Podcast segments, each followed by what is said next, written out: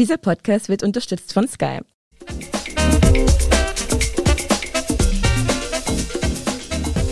Sie hören Serienreif, den Standard-Podcast über Serien und alles, was dazugehört. Wir reden heute über The Haunting of Bly Manor, eine Serie, die auf Netflix abrufbar ist. Mein Name ist Anja Antonius. Ich bin Doris Prisching. Ich bin Michaela Kampel und ich fange gleich an und darf den Plot in drei Sätzen erklären. Zuerst einmal eine Spoilerwarnung vorangeschickt.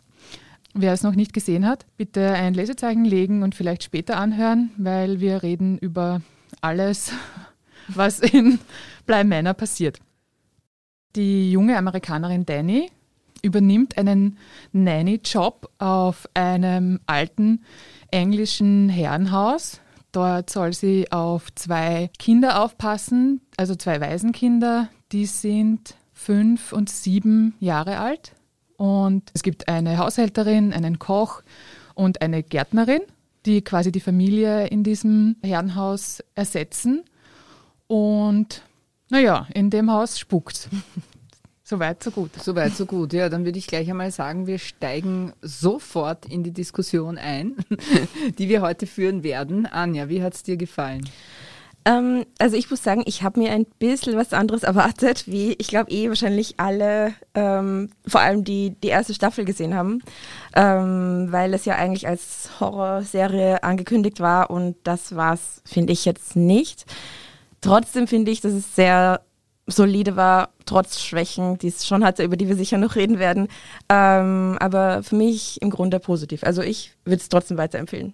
Tatsächlich. Ja. Wie ist es bei dir, Michi? Ich habe keine Ahnung. Also ich weiß nicht, ob ich es weiterempfehlen würde. Also ich schaue normalerweise nie Horror, weil ich einfach Vorurteile gegen Horror habe und uh. Genau, die Anja schaut schon ganz streng, weil sie ein großer Horror-Fan ist, aber ich schaue es eigentlich nicht, weil ich mir immer denke, ich, ich habe keine Lust, einfach nur ähm, erschreckt und verängstigt zu werden und mich dann nicht mehr auf die Straße zum Supermarkt zu trauen. Da habe ich Besseres in meiner Freizeit zu tun. Also ich gebe dem Genre... Nämlich in den Supermarkt zu gehen. Ich gebe dem Genre keine Chance in Wirklichkeit. also ich sehe das auch ein, als es ein Vorurteil ist. Aber wir haben uns halt geeinigt, dass wir uns das anschauen und dass es vielleicht auch ganz interessant ist, wenn das jemand schaut, der sonst nie Horror schaut. Das war in diesem Fall meine Rolle. und ich muss sagen, ich habe dann halt... Ähm, habe dann halt gelesen schon ein bisschen drüber und auch die quasi erste Staffel, über die wir eh noch reden werden, ähm, den, die Trailer angeschaut und ein bisschen nachgeschaut auf YouTube, was da so passiert ist. Und haben mir gedacht, okay, jetzt, ich werde das Licht nicht abdrehen, ich werde es ein bisschen halbfinster machen und das wird hoffentlich nicht ganz furchtbar sein. Und wenn es ganz schlimm ist, dann drehe ich einfach zwischendurch ab und schaue irgendwas Lustiges dazwischen. und das war so die Erwartungshaltung, mit der ich reingegangen bin. Also, dass es mein Puls hochgeht und dass ich mich fürchten werde und dass ich erschreckt werde und so weiter. Und das ist, das ist alles nicht passiert. Das ist nicht nur nicht in der ersten Folge nicht passiert, das ist in der zweiten Folge nicht passiert, das ist in der dritten Folge nicht passiert, in der vierten auch nicht. Und in der fünften bin ich dann ungeduldig geworden und habe es als langweilig abqualifiziert. Ähm, Weil es halt nicht so meinen Vorurteilen entsprochen mhm. hat. Mhm. Wenn ich ohne zu wissen, was dort passiert, mir das angeschaut hätte, würde ich, glaube ich, das eine ganz okaye Serie finden. Mhm. Es gibt Geister und es gibt irgendwie so spooky Momente, aber eh wie die Anja anderweitig einmal geschrieben hat, der Horror ist ja nicht äh, das Offensichtliche, sondern der Horror ist das, was wir, was sich im, im Kopf abspielt. Und da ist die Serie ganz gut, finde ich. Mhm. Oder, mhm. Doris, wie ist dir gegangen? Ja, ich habe es auch also zwiespältig gesehen und würde schon sagen, also es hat eigentlich die, Übertäusch äh, die Enttäuschung hat gesiegt sozusagen in mir. Ich war nämlich so äh, voller Vorfreude. Ich bin jetzt auch nicht unbedingt die totale Horror- Queen, gar nicht, nämlich, ja. Aber in dem Fall war ich so gespannt darauf, weil ich die erste, weil ich von der ersten Staffel nur Gutes gehört habe, die ich nicht gesehen habe. Ja. Das wäre zeitlich irgendwie nicht möglich. Und ich habe sie nicht gesehen und dann habe ich gedacht, so, okay, und jetzt steige ich ein und das wird super, ja, weil man wirklich von dieser ersten Staffel, Anja, du hast sie gesehen, mhm. wir werden dann auch noch was von dir hören, was daran so toll war.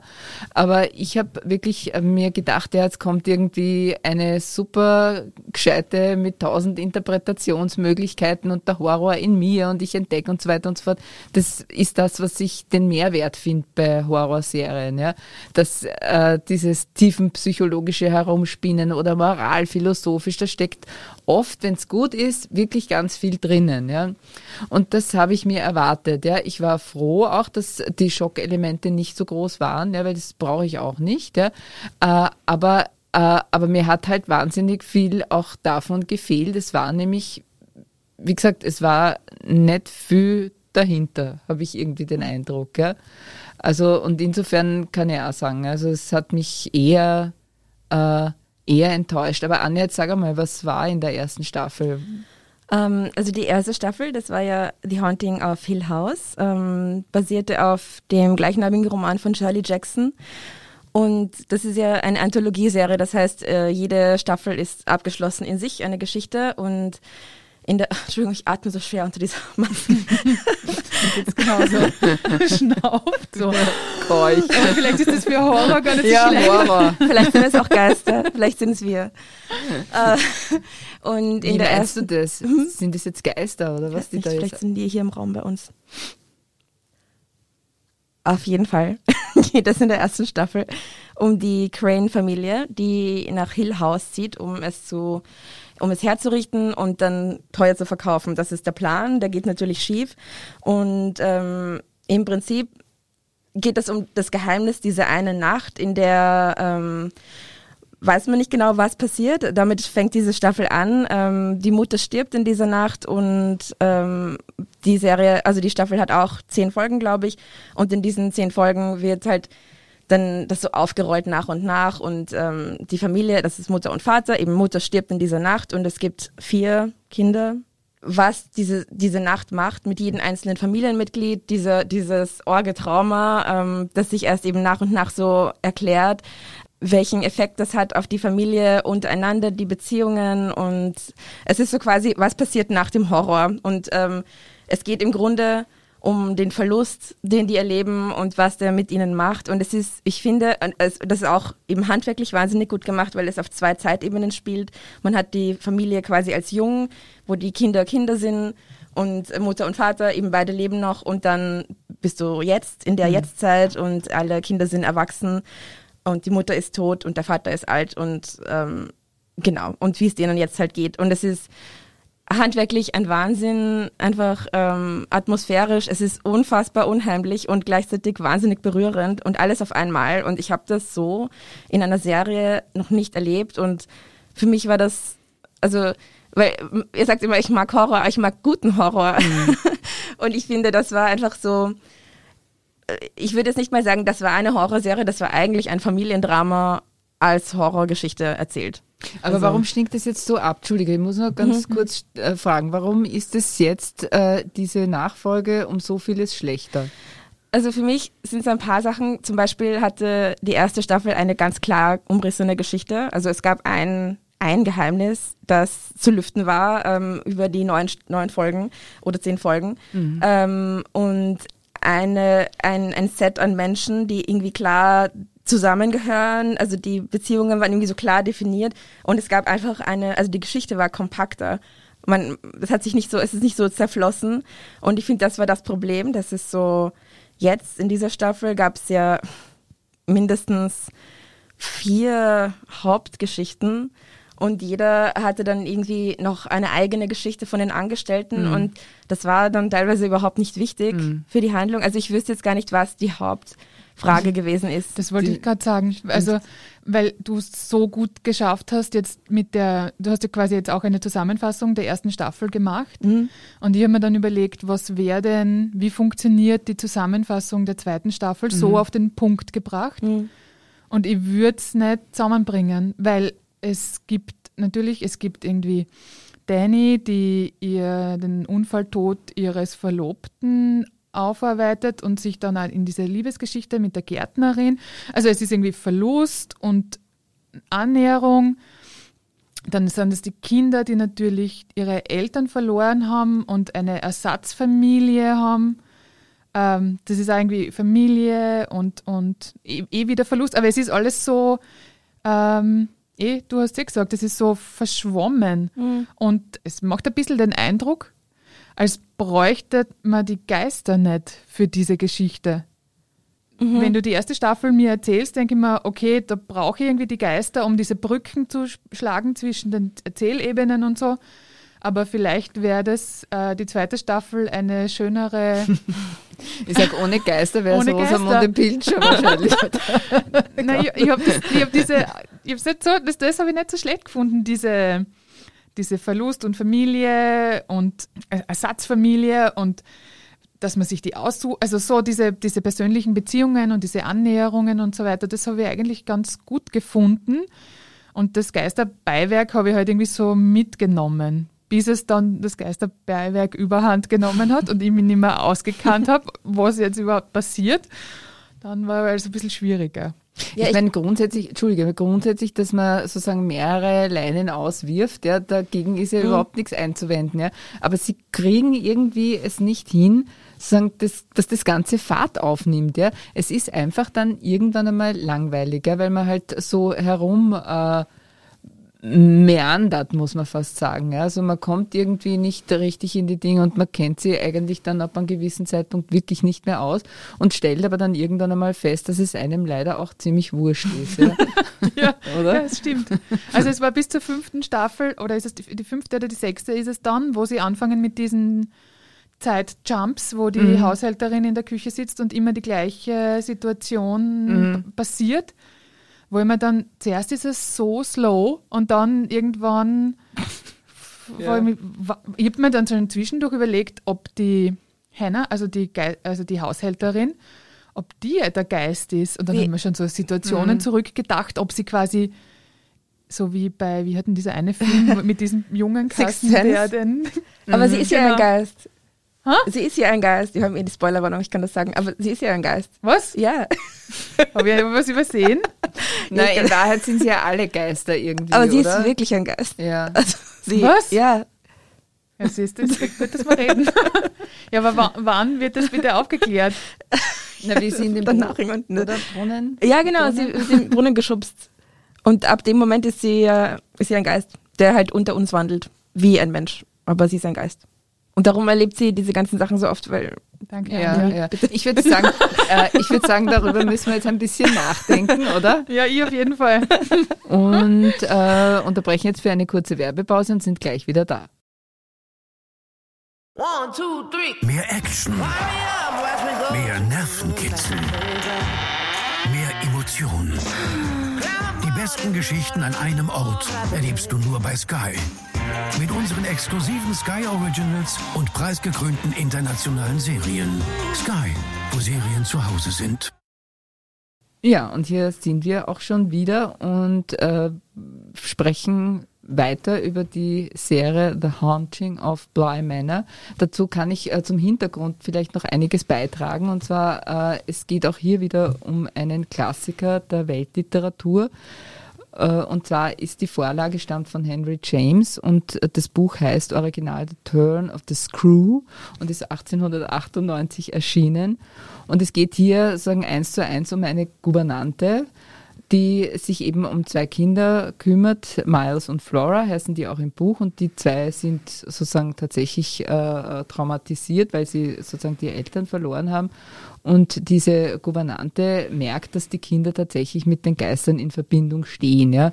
Und deshalb äh, wird sie, also sie regt sich darüber überraschenderweise oder nicht sehr überraschend ein bisschen auf und äh, beginnt sozusagen die Kinder zu beschützen, ja, und äh, klammert dich, klammert sich dann ein bisschen äh, sehr an die.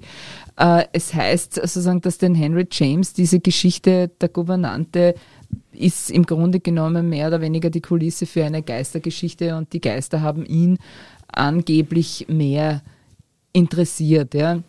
Und das ist auch sozusagen dann der Grund, da knüpfe ich auch wieder an, an, an, an, unsere, an unser Gespräch, weil, weil das eben wenn man das weiß, ja, also dass es von Henry James ist und dieser Switch quasi in die Gegenwart, ja, dann erwartet man sich im Grunde genommen ja mehr von dieser, von dieser Romantik, von diesem Gothic, von diesem Horror, ja, der da drinnen steckt. Und es ist aber einfach nix, ja. Und jetzt weiß ich nicht, wir haben vorher drüber gesprochen, aber das fand ich so treffend, der Mike Flanagan, der das äh, gemacht hat und der auch die erste Staffel gemacht hat. Ich glaube, Anja, du hast es gesagt, oder? Das ist so eine äh, Geschichte oder wer hat es gesagt mit der also, Soap? Michi, du warst. Ah, nein, nein, nein, mit der Soap, das war die Anja. Also ja, die äh, Gothic Soap Opera. Genau, ja. ja, ja. Und das, und das trifft es äh, irgendwie ein bisschen. Die Frage, sozusagen, die man da jetzt noch stellen kann, was wollen Sie uns eigentlich sagen? Ist es ein Horror oder ist es tatsächlich nur, unter Anführungszeichen, weil es kann ja auch ganz schön sein, eine Soap-Opera? Naja, wie ist der, der Mike Flanagan, also der Regisseur und Drehbuchautor, der beantwortet uns das also so wie er es gern sehen würde, ähm, lässt er die Flora als erwachsene Frau am Ende der zweiten Staffel lässt er das sagen, dass es eigentlich keine Geistergeschichte, sondern eine Liebesgeschichte ist.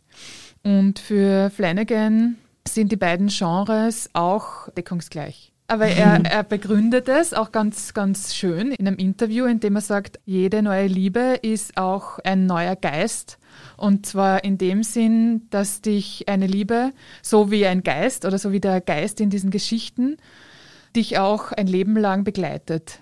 Mhm. Also so, es ist halt irgendwie so eine Romantik oder eine symbolische Romantik. Der Geist steht irgendwie für die mhm. Liebe, die einen, die einem bleibt. Egal, ein sehr schönes was Bild, passiert. Obwohl kann natürlich auch ein sehr schreckliches Bild sein, nicht? Wenn es eben Enttäuschungen gibt oder es war irgendwie jemand ganz gemein zu einem, das ist ja furchtbar, oder? Wenn die äh, andauernd um einen sind. Ja, also es ist ja nicht geklärt, ob es eine, eine, eine Rom-Com sein darf oder ja. ob es eine äh, tragische Liebesgeschichte ist.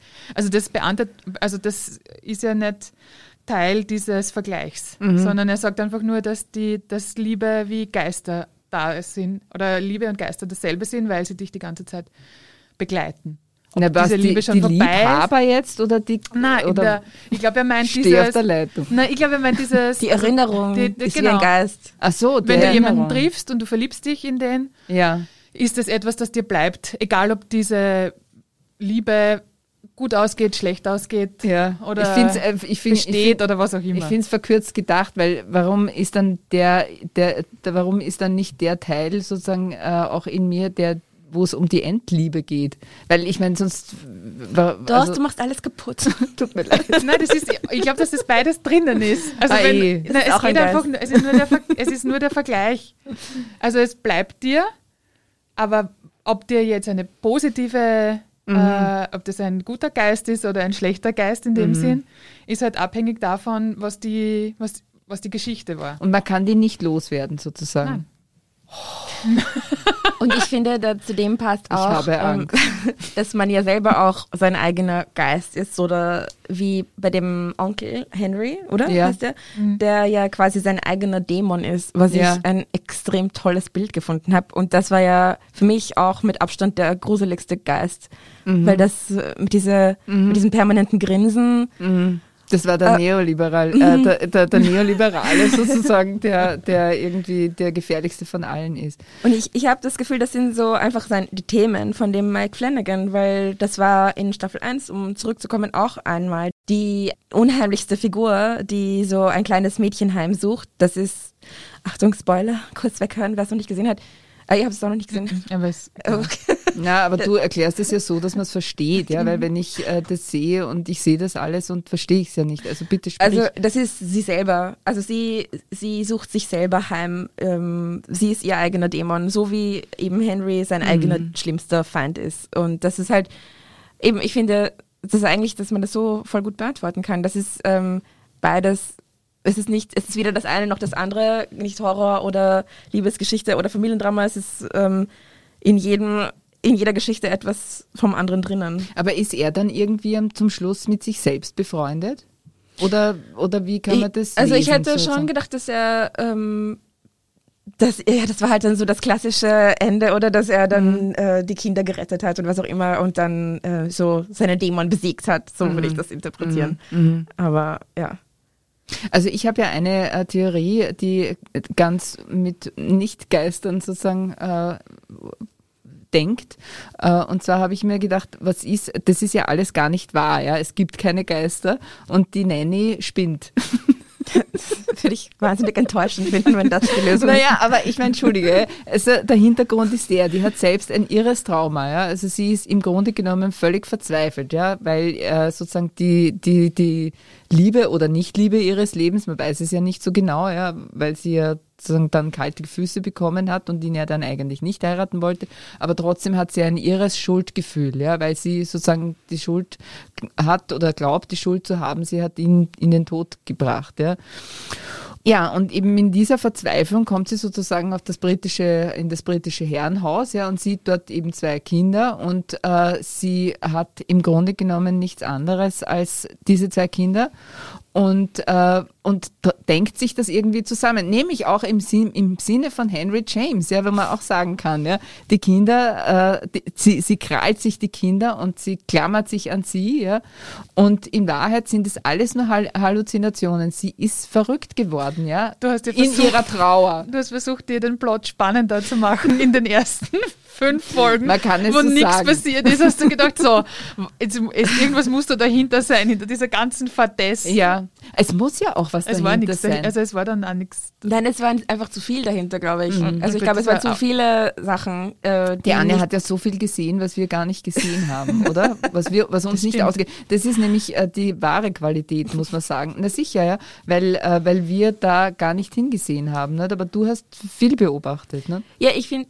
also das mag ich eben an dem an Mike Flanagan, dass man so viel entdecken kann. Also auch wenn, wenn man es zum Beispiel nochmal anschaut, dann sieht man Sachen jedes Mal, also die einem einfach nicht aufgefallen sind und lauter so Easter Eggs oder ähm, Dinge, die keinen Sinn ergeben haben, die ergeben dann aber Sinn, wenn man wenn man es nochmal anschaut. Also das finde ich ganz interessant. Zum was- Beispiel, ja. also jetzt für mich, ähm, ich habe zum Beispiel nicht verstanden, äh, ich glaube in der ersten Folge schon wird die Gouvernante ja eingesperrt in den Kasten.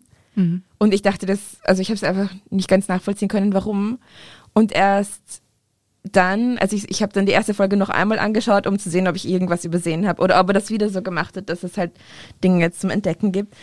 Dass das alles irgendwie zusammenhängt mit der Position der Puppen im Puppenhaus und außerhalb vom Puppenhaus. Und es gibt ja diese eine Figur, die auch als Puppe existiert, diese Lady of the Lake, die unter der Kommode lebt quasi im See, im übertragenen Sinn.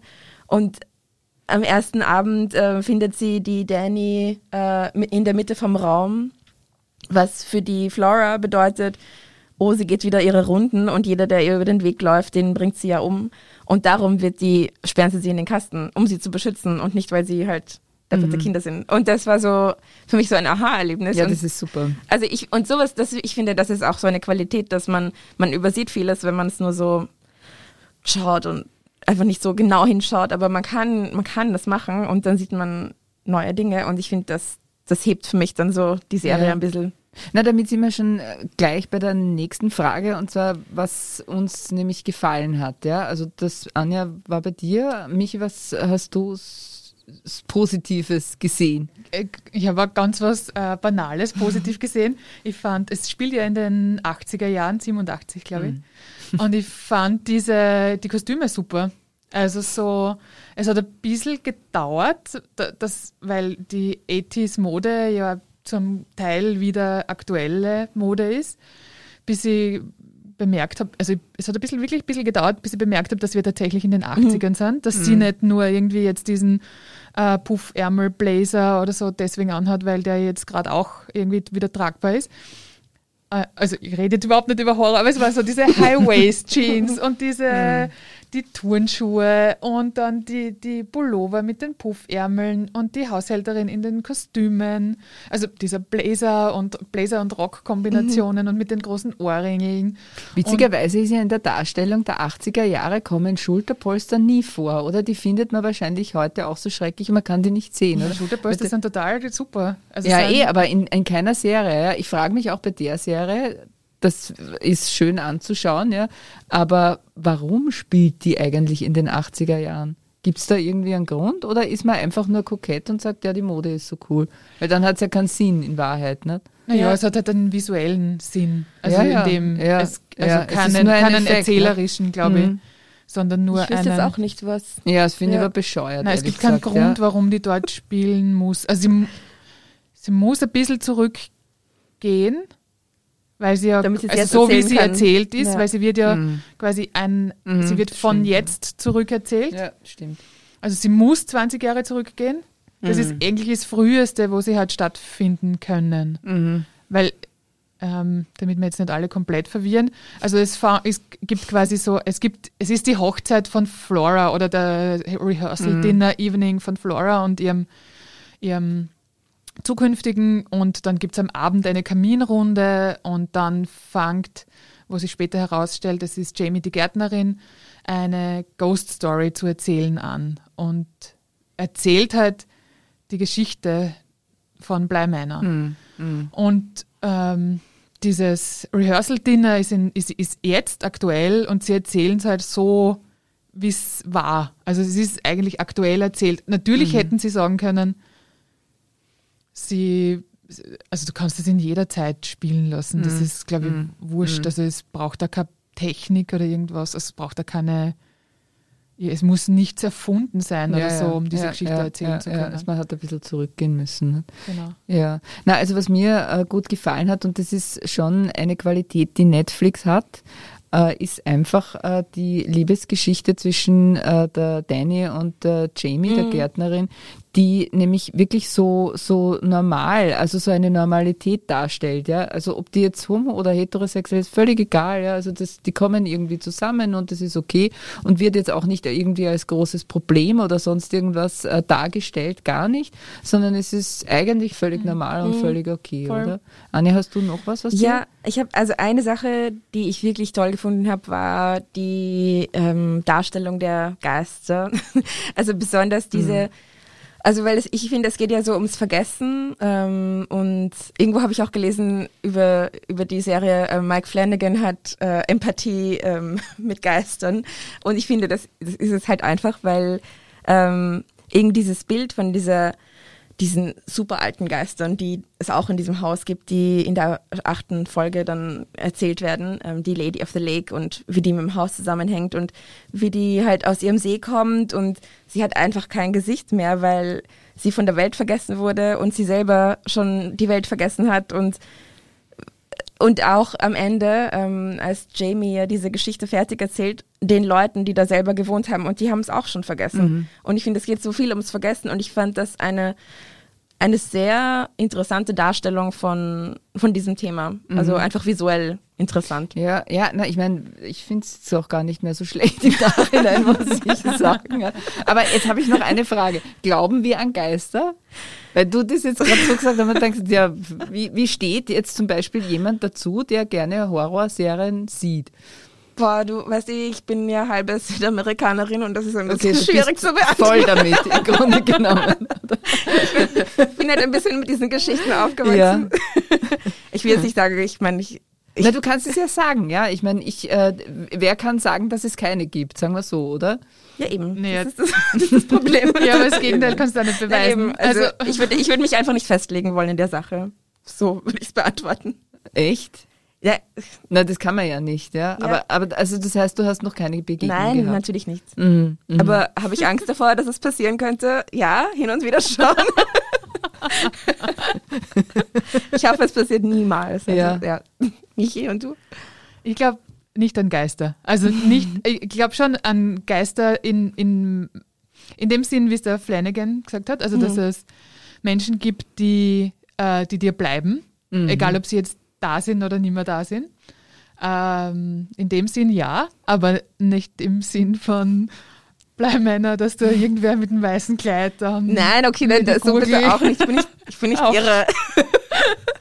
Nein. oder, na, aber, oder so als quasi außerhalb von mir, äh, unabhängig von mir existierendes Ding. Also ich glaube schon, es gibt die meine Geister, an die glaube ich schon. Ja. Aber es gibt sonst keine. Ja. Aha, okay. Also So. die, es gibt nur die Geister in dir oder Genau. in uns. Mhm. In mir wird es wahrscheinlich auch welche geben, oder? Glaubst nicht? Nö, Wenn du, wenn du meiner, wenn du das so ähnlich siehst wie ich, ja. Okay, wenn nicht, nein. Ja, also ich glaube äh, auch, ich weiß nicht, ich würde mich freuen, wenn es welche geben würde, ja, sagen wir so, ja, weil, äh, weil ich äh, denke mir dann, wenn sie sich mir zeigen würden, das würde mir gefallen, glaube ich, ja. Da hätte ich irgendwie. Also außer, ja genau, außer es ist eben die, gerade die, die einen an die Gurgel geht, da hätte ich, glaube ich, nicht so eine große Freude. ja, ähm, genau, also zu den, zu den Figuren kann man da noch irgendwie was sagen? Also sind die gut besetzt oder, oder was, was haltet ihr davon? Ich finde total. Also ich finde, die können ja nichts dafür, dass die Geschichte so ein bisschen ausufert, aber Ja. ich fand die alle durch die Bank super besetzt. Also auch sogar die Danny, die ist mir zwar auf die Nerven gegangen, aber ich glaube, die sollte genauso sein eigentlich. Die war schon so unsicher und halt, ähm, aber ich meine, wer wäre in der Situation nicht irgendwie ein bisschen ähm, verrückt? Ja. also ich glaube, das, das hat schon so gepasst. Für mich war es gut besetzt. Was sagst du? Ja, also das war super. Der einzige, der mich genervt hat, wo er jetzt aber nicht mehr weiß, wie er wieder, warte mal, der Peter Quint heißt er in der Serie. Das ist nicht der Name des Schauspielers. Seine Rolle und die von der ähm, Rebecca? Ja, genau, der Vorgängerin von Danny, die schon als äh, Gouvernante oder Nanny halt im. Einsatz war. Die zwei hätte es meiner Meinung nach nicht unbedingt gebraucht. Vielleicht hätten wir dann uns auch zwei Staffeln sparen können und dann hätte das Ganze mehr Zug gehabt. Ja, ja, ich finde auch, also eben die, die, die Länge ist jetzt was, was man wirklich daran, wo man sich denkt, ja, ich meine, das ist halt Netflix und sie müssen diese Folgen machen, aber in Wahrheit ist die Geschichte wahrscheinlich tiefer und intensiver wirklich mit ein paar Folgen weniger Mm, ja, erzählen können. das ja. Weil äh, die, die Dani oder Dani, die, die war schon gut, mir hat sie auch aufgeregt und ich fand sie, ich weiß nicht, ja. Sie haben so viel aufgerissen und das dann aber nicht weiterverfolgt, ja. Also auch was ihren Charakter betrifft, ja. Äh, ich fand die Figuren, ja, wahrscheinlich alle okay. Wie gesagt, also Danny, wer mich wahnsinnig aufgeregt hat, war die Erzählerin. Das muss ich sagen. Ja. Also ich habe sie wirklich gehasst, weil ich, sorry, sorry Erzählerin, aber, aber sie war nervig ohne Ende, oder? Diese Stimme, dieses Desperate Housewives, äh, Tabre sozusagen, Ich weiß, oder? ich habe nichts gegen einen allwissenden Erzähler. Naja, hab- nicht. ich habe ja. den schon bei Sex in the City Ja. nicht so schlecht gefunden. Ja, da war ja, da wusste man ja sozusagen, dass die mittendrin ist. Also das war quasi nicht so aus der Distanz heraus, ja. Aber die, aber die, na, na, also die, die erklärt mir dann immer, was ich sehen soll, ja.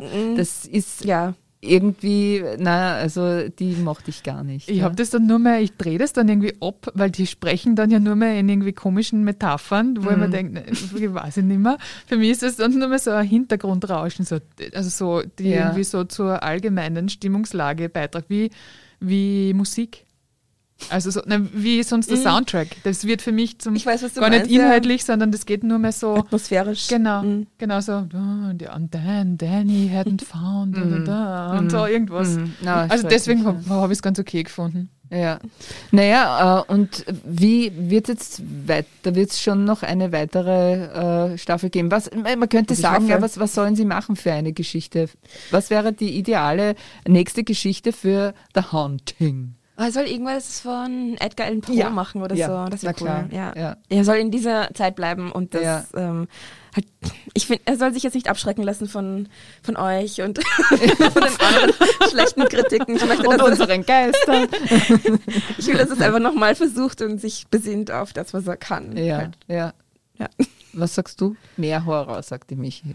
Nein, nein, nein. Also ich bin nach wie vor, also ich glaube, wir werden nicht mehr zu diesem, dieses Schrecken und so interessiert mich nach wie vor nicht.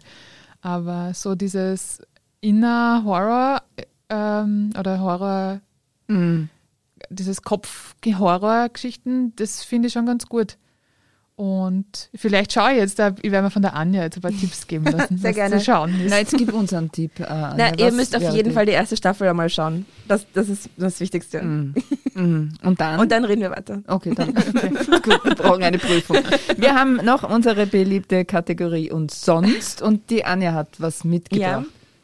Ich habe ähm, meinen Abstellkammer ausgeräumt dieses Wochenende und dabei habe ich mich berieseln lassen wollen von irgendwas Fluffigen und habe Emily in Paris aufgedreht, das auch auf Netflix äh, zu sehen ist. Und wenn man wissen will, was amerikanische Drehbuchautoren sich vorstellen unter Europa ähm, und Europäern und besonders halt Franzosen, dann bitte schaut euch das an. C'est magnifique, sagen Es ist magnifique. Und äh, es ist wirklich, wirklich ein Wahnsinn. Also es ist, ich kann es gar nicht richtig beschreiben. Ähm, es ist schön zum Anschauen, weil sie haben natürlich, Paris ist die schönste Stadt der Welt in dieser Serie. Es gibt keine bessere Stadt, es ist wie Disneyland Paris. Und die Kostüme sind alle ein Wahnsinn. Alle Franzosen sind wie aus dem Ei gepellt. Ähm, und ja, aber die Geschichte ist so bescheuert und die Klischees sind so absurd. Und die lustigste Szene, die muss ich jetzt noch kurz erzählen, ähm, was, was die für Vorstellungen haben. Emily kauft äh, ganz klassisch in Paris bei einer unfreundlichen Pariser Blumenverkäuferin einen riesen fetten Strauß Rosen, also ohne Übertreibung 25 bis 30 Rosen dann kann sie natürlich nicht verstehen, was sie sagt, weil sie spricht ja nur Englisch. Dann kommt eine andere freundliche Französin vorbei und die kennt die natürlich persönlich, weil Pariser kennen sich alle und, und dann sagt sie so, oh Emily, das kostet 5,60 Euro, gib ihr 6 Euro. Und ich denke mir, was, für 30 Rosen 5,60 Euro, wart ihr schon jemals außerhalb von irgendeinem Land? Also ich meine, was kostet das? Was kosten 30 Rosen irgendwie? 30, 30 Euro mindestens. Ja. Also ja, Emily in Paris, reicht nicht, große ja. Empfehlung, wenn man das sehen will. Okay, alles Ich freue klar. mich sehr. Mhm. Gut, damit lassen wir unsere lieben Hörerinnen und Hörer alleine und danken wieder mal fürs Zuhören. Ich danke auch für die Aufnahmeleitung vom lieben Scholt Danke, Scholl. und bis zum nächsten Mal. Ciao, ciao. Ciao. Baba. Thank you.